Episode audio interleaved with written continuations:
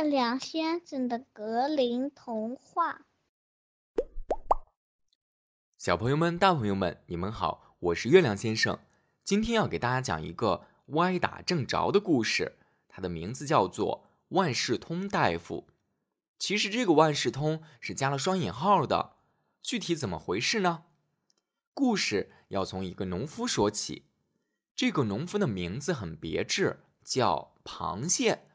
有一天，螃蟹从村里赶着两头牛，拉了一车木头进城。最后把木头拖进一个大夫家里，以两个金币的价格把木头卖给了大夫。这会儿啊，正好是饭点儿。螃蟹看见大夫的饭菜如此丰盛，羡慕不已，心想：如果我是个大夫，那该多好啊！他想一会儿，鼓起勇气说：“这位大夫，其实我从小立志从医，现在还有机会吗？”大夫说：“当然有了，那很好办。”螃蟹说：“那我该怎么办呢？”大夫说：“首先呢，你要买一本入门书籍，这本书的卷首有一只公鸡。然后你把你的牛车和两头牛卖出去换钱，再购置几件白大褂和一些与医药有关的物品，最后做一块招牌，上面写着。”我是万事通大夫，钉在你的门上边，这样就差不多了。螃蟹回到村里，按照大夫所言办好了一切，并开始行医制药。也不知道是因为有天赋还是运气好，螃蟹的店铺门庭若市，他还被城里的人们称之为无所不知的万事通大夫。不久，城里有一个大财主的家中失窃。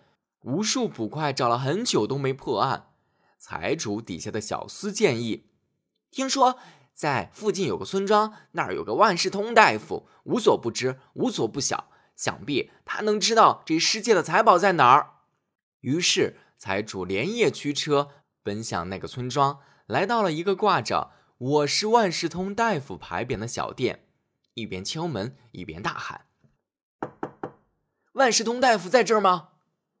螃蟹开门说：“对我就是。”财主大喜，解释了自己的来意，并邀请他来到城里，把丢失的钱财找回来。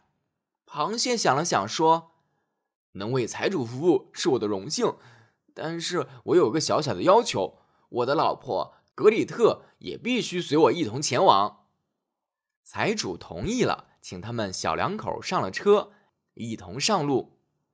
当他们来到财主的豪宅时，餐桌已经摆好，螃蟹被邀请入座就餐，但他的老婆却站着。螃蟹不高兴了，对财主说：“我的老婆格里特也得入座呀。”于是财主同意让格里特坐在螃蟹旁边。等所有人都入座了，第一个仆人端着一盘精美的菜肴进来。螃蟹用胳膊肘推了他老婆一下，说：“瞧，格里特，这是第一个。”螃蟹的意思是这是第一道菜。可这个仆人心中有鬼，实际上他就是贼，因此以为螃蟹说的是这是第一个贼。仆人十分害怕，刚端完菜就跑出去跟外面的同伙说：“完了完了，万事通大夫全迟到了，我们要倒霉了。”他说：“我是第一个。”第二个仆人也参与了这次偷盗，假装镇定的端着菜走进来。螃蟹又用胳膊肘推了他老婆一下，说：“瞧，格里特，这是第二个。”这个仆人同样吓得不轻，差点把菜给打翻。于是把菜端上桌后，马上出来了。第三个仆人也是被吓得心惊肉跳。第四个仆人进来时，他端着一个盖着盖子的盘子。财主请螃蟹展示一下他的才能，让他猜猜盖子底下是什么。螃蟹盯着盘子看，可是实在猜不出是什么，于是叹了口气说：“哎，可怜的螃蟹呀！”财主一听，满脸惊喜地说：“天哪，您真是万事通！这里面的确就是螃蟹，快告诉我，丢失的钱财在哪儿？”看到这一切，四个仆人的神色格外紧张。他们想跟螃蟹私了，不想闹到财主那儿去，于是暗示螃蟹到旁边一小会儿。螃蟹出去后，四个人扑通跪下说：“万事通大夫饶命啊！我们一时鬼迷心窍才偷的钱，这些钱我们一分都没动过。您看能不能偷偷还回去？”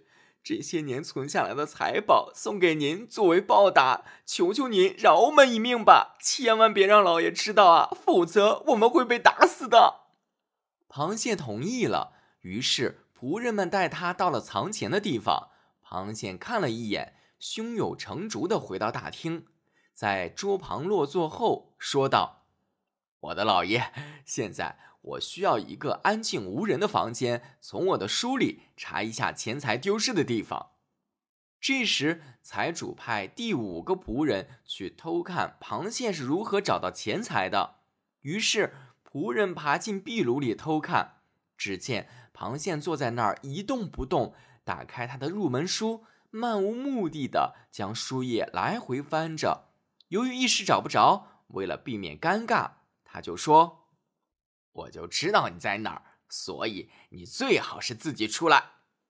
躲在壁炉里的仆人以为说的是他，吓得一下子跳了出来，回到大厅说：“老爷，那个人真的是神机妙算，无所不能，无所不知。”后来，万事通大夫告诉了财主藏钱的地方，却没有告诉他是谁偷的，结果双方都给了他酬金。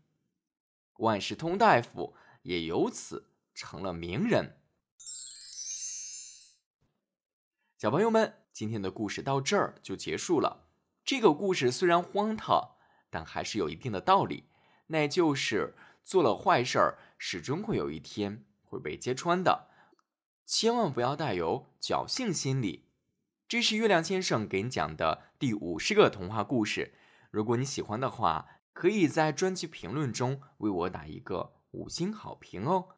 如果你想跟月亮先生有进一步的沟通，及时的获得我们节目更新的第一手消息，也可以添加我的微信号“汉语全拼错错零三零八”，错错零三零八，在文稿区中也可以看到哦。让我们下周见了。